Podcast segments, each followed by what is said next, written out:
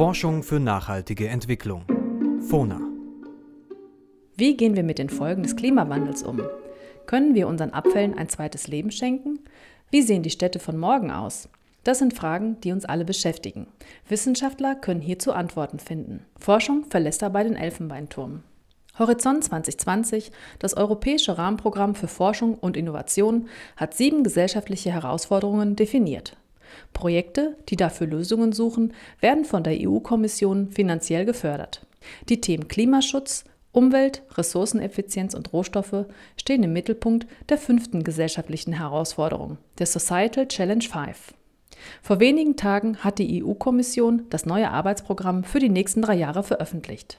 Antje Többe von der Nationalen Kontaktstelle Umwelt, kurz NKS Umwelt, stellt die Themen des neuen Arbeitsprogramms und der beiden zentralen Calls vor. Der eine heißt Building a Low Carbon Climate Resilient Future.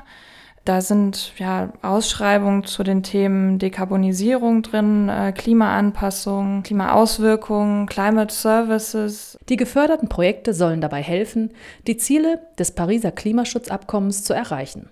Im zweiten Call spielen die Sustainable Development Goals der Vereinten Nationen eine wichtige Rolle, kurz SDGs. Dann haben wir noch einen zweiten Call in der Societal Challenge 5, Greening the Economy in line with the Sustainable Development Goals, also da auch direkt im Titel die SDGs. Da sind sehr prominent die Themen Kreislaufwirtschaft und Rohstoffe. Aber wir finden auch Ausschreibungen zu Wasser, nachhaltigen Städten, Erdbeobachtung, Nature-Based Solutions und auch Kulturerbe. Wenn man sich das Arbeitsprogramm durchliest, erscheinen die Anforderungen für die Bewerber ganz schön hoch. Gerade auf EU-Neulinge wirkt das erstmal abschreckend. Was motiviert Wissenschaftler, sich trotzdem darauf zu bewerben? Das haben wir einen Mann aus der Praxis gefragt. Jürgen Kropp ist Professor am Potsdam Institut für Klimafolgenforschung. Er hat bereits verschiedene Projekte koordiniert. In seinem aktuellen Projekt geht es darum, Zielkonflikte und Wege zu nachhaltigen und kohlenstoffarmen Gesellschaften aufzuzeigen. Er erklärt uns das so. Ich mache es mal ganz einfach. Ja. Also wenn Sie jetzt sagen, also ab morgen esse ich kein Fleisch mehr und das macht die gesamte Welt beispielsweise, was hat das denn für einen Einfluss auf die CO2-Emissionen aus dem Landwirtschaftssektor? Oder umgekehrte Möglichkeit, die gesamte Welt isst so viel Fleisch wie der durchschnittliche Nordamerikaner. Was hat das denn für CO2-Implikationen beispielsweise? Diese Fragen erforscht er in einem Projekt, das von der EU-Kommission im Rahmen von Horizont 2020 gefördert wird. Mit dabei sind Partner aus elf europäischen Ländern und verschiedenen Disziplinen. Diese Vielfalt ist notwendig, um die komplexen Fragen zu erforschen. Für ihn persönlich ist wichtig, dass er dank der EU-Förderung genau diese Art von interdisziplinärer Forschung betreiben kann.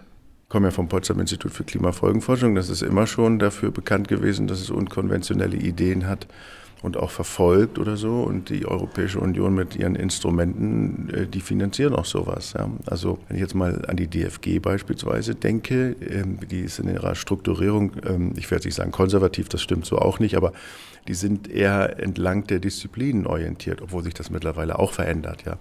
Während die EU-Projekte schon generisch multidisziplinär sind. Entsprechende Anträge zu schreiben, ist für viele Wissenschaftler eine Herausforderung. Das Bundesforschungsministerium hat deshalb die NKS Umwelt eingerichtet. Ein Team von interdisziplinären Beratern hilft Wissenschaftlern, ihre Projektideen in einen passenden Call einzuordnen und erklärt ihnen, was bei der Antragstellung konkret zu beachten ist. Einer von ihnen ist Marcel Krönert. Er rät jedem Antragsteller, also der Wissenschaftler, die Wissenschaftlerin wendet sich am besten gleich am Anfang seines Projektes an uns, um erstmal festzustellen, ob seine Projektidee zu der Ausschreibung passt. Persönliche Beratung, die Teilnahme an einer Informationsveranstaltung und der Antragscheck sind kostenlos. Ziel ist es, die Erfolgschancen für deutsche Wissenschaftler zu erhöhen. Sodass eben aus einer guten Projektidee auch ein guter Antrag wird. Ist der Antrag eingereicht, ist es Aufgabe der Gutachter, diese zu bewerten. Einer davon ist Dr. Jörg Pries. Er ist Wissenschaftler am Helmholtz-Zentrum für Umweltforschung und selbst an verschiedenen EU-Projekten beteiligt. Für die EU-Kommission ist er bereits seit vielen Jahren als Gutachter tätig. Seine Tipps für die Antragstellung sind? Als Antragsteller nehmen Sie die Ausschreibung ernst und sprechen Sie die Schlüsselpunkte, die in dieser Ausschreibung genannt sind, alle in Ihrem Projekt an. Das Zweite ist, gucken Sie sich die Bewertungskriterien an. Die sind transparent, die sind für jeden zugänglich. Und das ist genau das, was auch die Gutachter sehen werden. Und das sind die Kriterien, nach denen Ihr Projekt evaluiert wird. Das Dritte ist, nehmen Sie sich Zeit, gucken Sie, dass Sie zum frühestmöglichen Zeitpunkt in Erfahrung bringen, was die nächsten Jahre ausgeschrieben wird. Und suchen Sie sich Partner, nutzen Sie Ihr Netzwerk, denn erfahrungsgemäß sind die besten Partner am schnellsten vergeben. Wer bei der ersten Runde dabei sein will, muss sich in der Tat beeilen. Antragsteller haben noch bis Ende Februar 2018 Zeit, um Projektpartner zu finden und den Antrag zu schreiben. Dann endet die Frist für die ersten Ausschreibungen.